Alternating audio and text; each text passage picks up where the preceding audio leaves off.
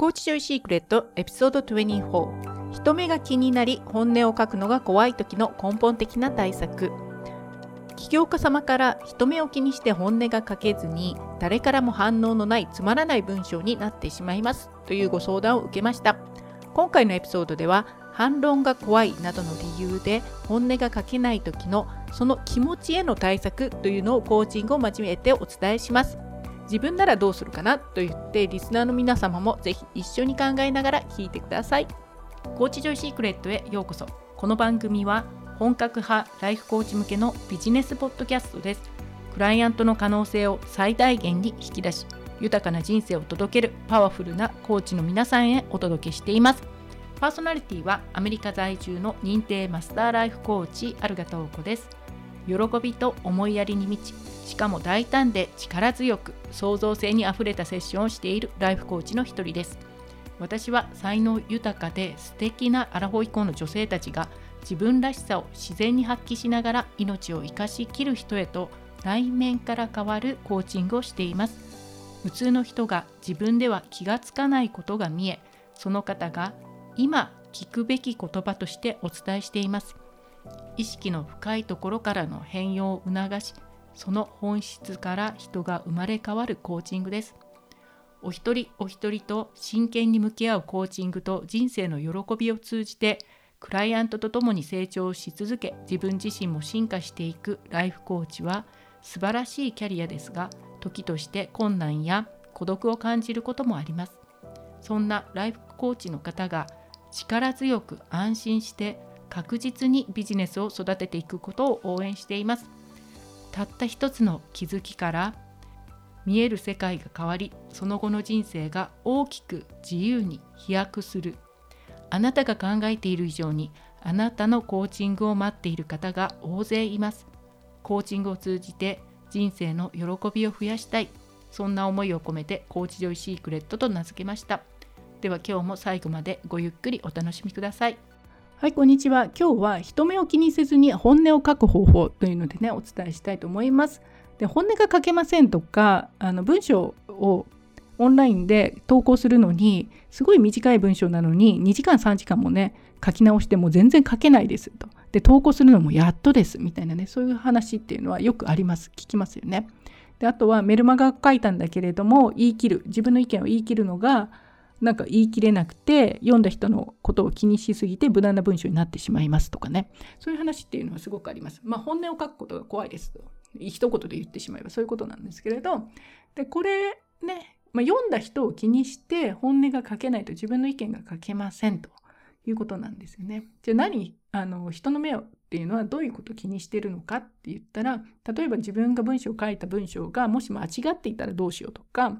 あと、ね、自分の文章を読んであこの人大したことないなって思われたらどうしようとかあと書いた自分の意見に対して他の違う意見を持った人が反論してきたらどうしようとかあと自分の文章をね読んで誰かが嫌な思いをしたらどうしようとか、あと、まあ、極端な例は、知らない人からなんかいきなり攻撃されたらどうしようとかね、そういう心配っていうのがうわーっと出てくるので、それを思ってたら文章書けなくなりますということなんですよね。で、結局、誰からもね、いいとも悪いとも絶対に言われないような文章を書こうとしたら、もう現実の事実を書くしかなくなるってきますよね。つまり、今日の天気は、今日の大阪の天気は晴れですみたいなんで、1たす1は2ですと。誰もが100%、まあ、基本的にはそうだよね、うんうん、みたいなことを書く。正論を書く。事実だけを書く。意見を入れない。そういう文章になる。で、意見のない文章って読んでて面白いですか？別にその人の文章読まなくてもいいですよね。あの他の人の教科書それだったらもっときちんとまとまってる文章とか分かりやすい文章専門家の書いた文章がいいじゃないってそれが本当にあの読みたかったらその人の意見が書いてあるからその人のオリジナルの見方を書いてあるからその人の文章を読みたいんだけれどそういうものが全くなくてね 1+1 は 22+2 は4みたいなねそういう文章だったら読まなくていいよね。そういう話になってくるんだけどそういう、まあ、読まれない文章いわゆるねというのを書いてたらどうなりますか？うん。なんかどこにでもある誰にでも書けるような文章で本音とは全然違うねそういう文章を書いてたらまあファンができないですよね。あなたじゃなきゃダメっていう理由がないからファンはできないしあと誰の印象にも残らないですよね。こういう文章書いてたなって 1+1 は2って書いてた人をいちいち覚えてるかってそんなめんどくさいことしませんからまずスルーされると。でその状態でオンラインでいくら情報を発信していても集客はできないと。ほとんど集客にならない状態が続くと。でこういう状況の時にやってはいけないことっていうのはテクニックに走ること自然な文章を書くテクニックを学んで例えば語尾をね毎回変えましょうとか話し言葉で書きましょうとかそういうのも確かにあの親しみのある文章を書くには大事なんだけれどそれやっても結局書いてる内容が1たす1は2ですから1たす1は2だよねみたいなことに変わっただけで何も中身変わってないということが起きるのではっきり言って意味ないと。ね、テクニックでごまかすそういう問題ではないんですよね。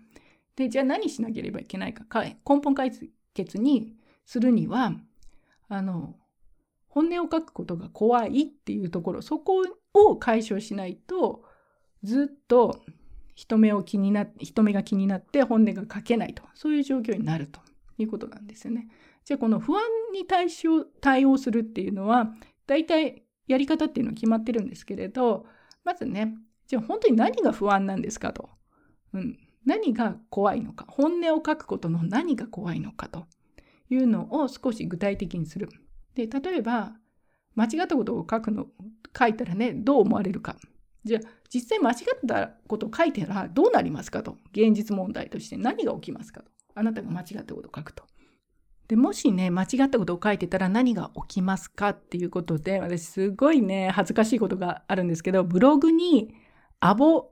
カドのことをずっとアボガドって書いてたんです。私ずっとアボガドだと思ってたんですけれど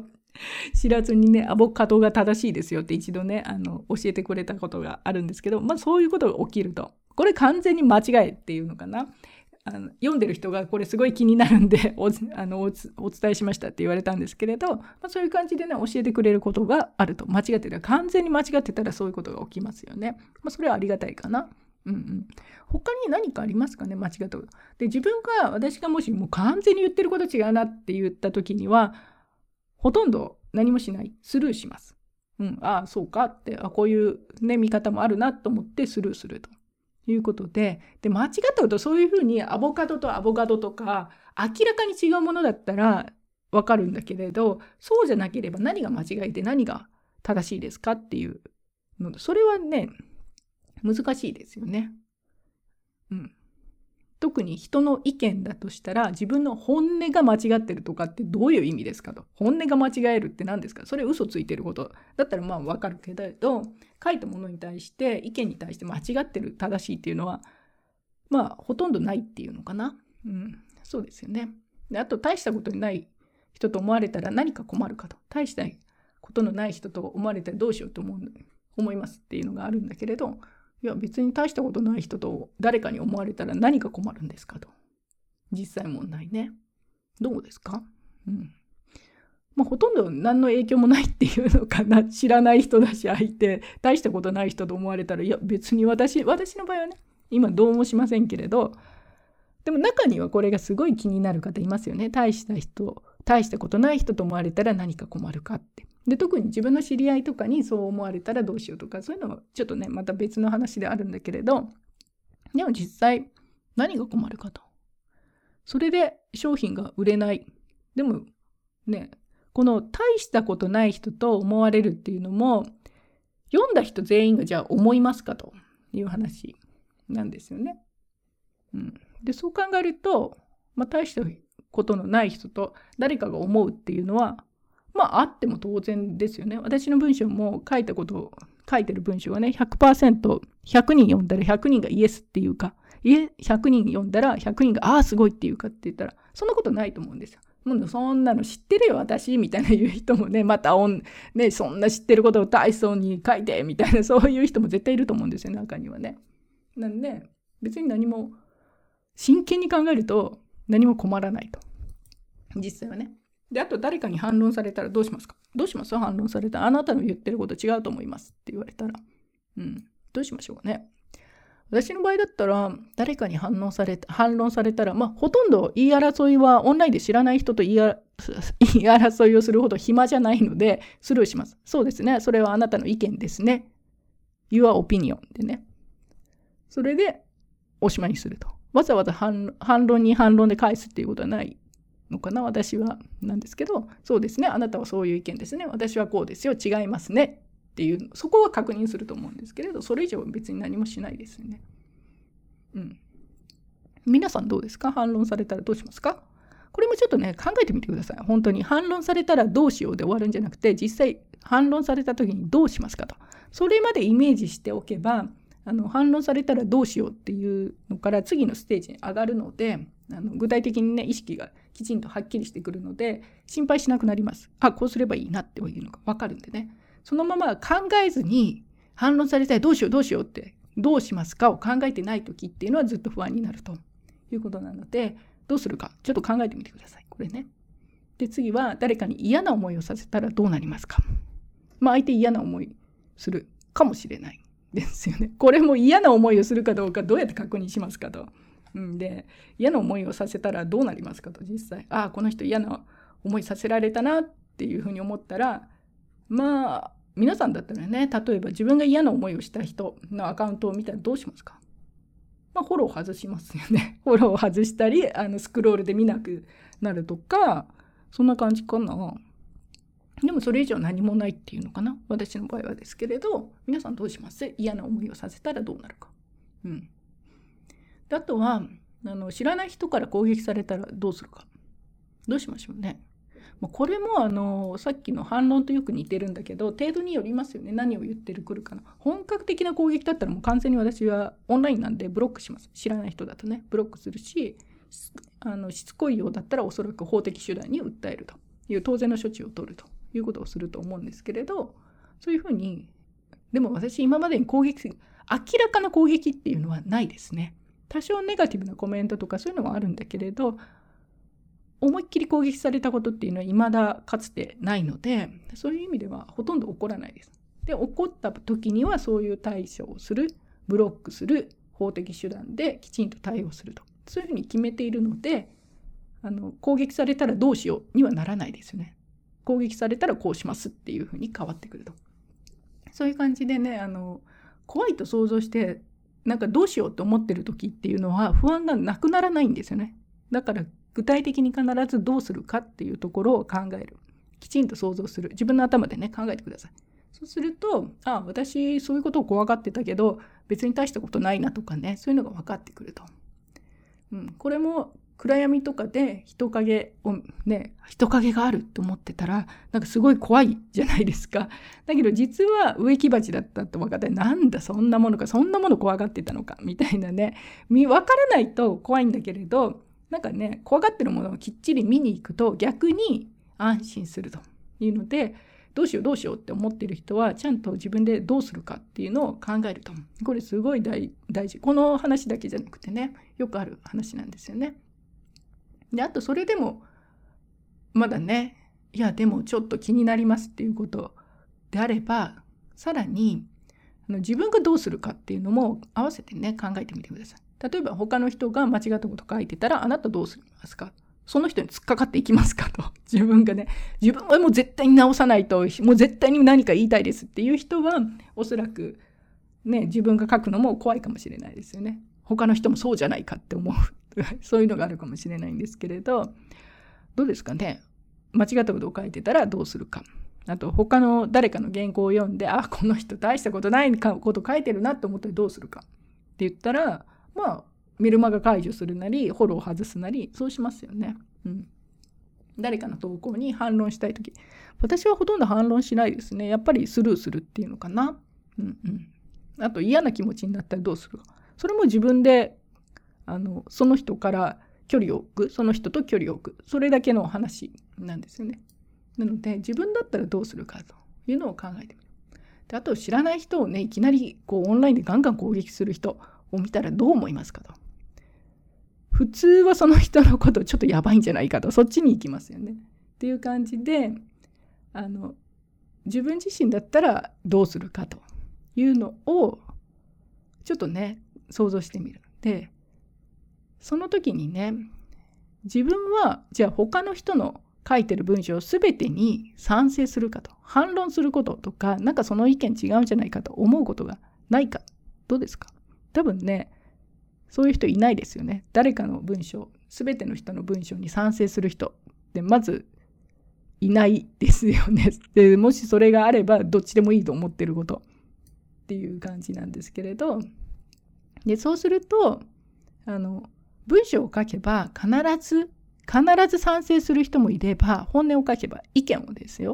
事実とは違う。事実ではなくて意見を書けば必ず賛成する人と必ず反論する人。その2つっていうのが存在すると。共感してくれる人もいればいや全然そんなの感じません。考えません。っていう人が必ず存在していると。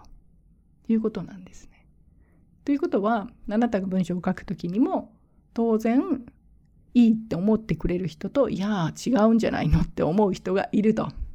いうこと。これが事実現実なんですよ。現実なんだけどそれに対していや私の書いた文章には100%みんなが賛成しないとダメだと。100%賛成してほしいです、ね、誰一人反論しないでください。というふうに思っていれば絶対に反論されたくないってそういうふうに思っていればそれは現実ではないと。現実ではないので、じゃあどうどうするか。反論されたくなければ、反論されない文章を自分で書くということになって、あの本音を書くことが怖いっていうよりかは、反論されない文章を自分から書くと。そういう状況になるんですね。で、それはなぜかというと、あの他の人が反論する人がいるっていう当たり前のことを自分は拒否する。ね、拒否してリアルと現実と歯向かう状態現実は反論する人がいるっていうのが現実なんだけどそんなものの存在を認めませんみたいなね許しませんそんなの存在したらダメですっていうふうに現実に戦うからそうすると現実はね変わらないので自分の方に歪みが来て必ず自分の方が変わってくると。でそれ何が変わってるかっていうと本音を書かないっていうふうに自分が文章を曲げてる自分の文章を曲げるようになる現実変わらないからねリアルなリアルな現実っていうのは書けば必ず反論する人がいるっていう賛成する人もいれば反論する人もいる。その現実は変わらないので自分で変えやすい方っていうのは自分の文章を変えると。自分の方をねじ曲げると。で反論されない文章になると。いうことが起きると、まあ、ただそれだけ。のすごいシンプルなことなのであの本音を書くことが怖い人がね何が怖がってるのかっていうのとあとプラス本音を書けば必ず賛成する人ね、フォロワーとして、いいねって言って、あなたのファンになる人、ファンを作る、そういう人もいれば、同時に、いや、あなたの言ってることちょっと違う、私とは合いませんと言って、去っていく人もいると。ファンを作るチャンスもあれば、ファンを失うリスクもあると。それ両方あるのが当たり前のことっていうのかな。あのリアルな現実なんですね。で、その現実を受け入れられるかそのリスクがあると。文章を書くことはそういうリスクもあるんだと。チャンスもあればリスクも両方当然あると。その当たり前のことをまず受け入れているかどうか。ここでねあのそんなリスクは絶対に嫌だ。ってなるとねじれてくる自分自身をねじらせることになってくる。ということなんですね。というわけでねあの今日の話っていうのは人目を気にせずね本音を書きたいって言った時に人目を気にせず本音を書く方法っていうのでまず人目が何かと何を怖がっているのかっていうことと現実を知る。現実にはそのはい。というわけで人目を気にせず本音を書く方法っていうのはもう根本解決は本音を書くことが怖いと。その不安っていうのに対応すると。そちらをね不安がなぜなぜかっていうか何を自分は怖がっているのかっていうのと心配している状況が起きたら自分は実際どうするのかと。本当にそれは怖がるほどのものなのかどうかっていうのをねそれをきっちりと見ていくっていうこととあと現実としてあなたが何か本音を書けば必ずそれに反論する人もいれば賛成する人もいると。その事実をきちんと受け入れられるかどうか。これが受け入れられない限り本音を書くことが怖いっていうことからは抜けれ、抜けられないです。難しいですよね。あの絶対に全員に賛成してほしいと思いながら本音を書くことっていうのは相反する状態なのでその場合はもう必ず自分の方に歪みが来る。現実は変えられないからね。ということ。なのでもう現実を受け入れてあの反論する人がいると。そういう前提で文章を書くと。いうのが一番なんですよね。で実際そうですしあとマーケティングでよく言われるのは人はお金が発生するのは好きと嫌いどっちかだと曲を取った場合あなたの意見がすっごい嫌いな人かあなたの意見がすっごい好きな人この2つがお金を払ってくれるんだけどその真ん中の方はお金を生まないよっていうねマーケティングでもよく言われる話があるんですけどそれと一緒であの誰にもいいとも悪いとも言われないっていうところで文章を書いていても、まあ、あなたじゃなくてもいいよね。無難な文章だよね。教科書的な文章だから読まなくてもいいよね。印象にも残らないで集客ができなくなると。いうことになるのでここはですねちょっとした勇気を持ってきちんと自分の意見を書く本音を書く。誰かにねあの無理やり好意的に傷つけるとかそういう意味ではなくてきちんと自分のポジションを明らかにして私はこういうふうに考えてる人ですよと。いうふうに書いても、まあ、いいことしか起こらないですよね 今日の話を聞いてるとね、まあ、もちろんそれ違いますよっていう人もいたりそういうのはあるんだけれど結局本音を書いてる人の方が集客しやすいということになります。はい。というわけでね、今日は人目を気にせず本音を書く方法というのでお話ししました。今日も聞いていただきありがとうございます。もうちょっとこういう話聞きたいとか、あのこういう時はどうしたらいいですかっていうリクエストがある方は、ぜひインスタの方で DM でお知らせください。ではまた来週お会いしましょう。ありがとうございます。今日の放送では人目が気になり本音が書けませんというね相談にお答えしたんですけれどこういう人目が気になる気持ちというのは別に投稿で書くとかそれ以外にもですねあるんですけどちょっとね厳しめにバッサリ切りますよバッサリ切るとこれ詰まるところは自分のエゴですよね。エゴ。人目が気になるっていうのはね。これ私がエゴがない人間かって言ったらそんなことないですからね。エゴすごい固まってますけれど。でこういうエゴっていうのはもう厄介なもので自分では気がつかないけれど頭の中とか脳の中にこびりついていると。もうね40歳も過ぎるとそういった誇りですよね。が蓄積しまくってます。もうこれね私もコーチングスクール行ってびっくりしたぐらい自分の頭の中ってこんなに汚れてる汚れてるっていうのも変なんですけれど。そういったエゴとかねネガティブな思考とかがもうあちこちにひっついていると。そういう状態なのであのこういうふうに人目が気になってできませんっていう方はこれ以外にも相当な相当な誇りが頭の中にねネガティブな思考っていうのがこびりついている可能性っていうのが十分に考えられるというかほとんどの場合はそれがついてますね。だからすごくね行動が重たくなっているっていうことがあるかと思います。はいというわけでねこういった脳の中にある誇りっていうのが気になる方はもうこれ一度コーチングへね来ていただいた方が早いのでそういった方頭の中をちょっとすっきりしたいっていう方は DM とかねメールの方でご相談ください。はい、というわけで今日も最後までありがとうございました。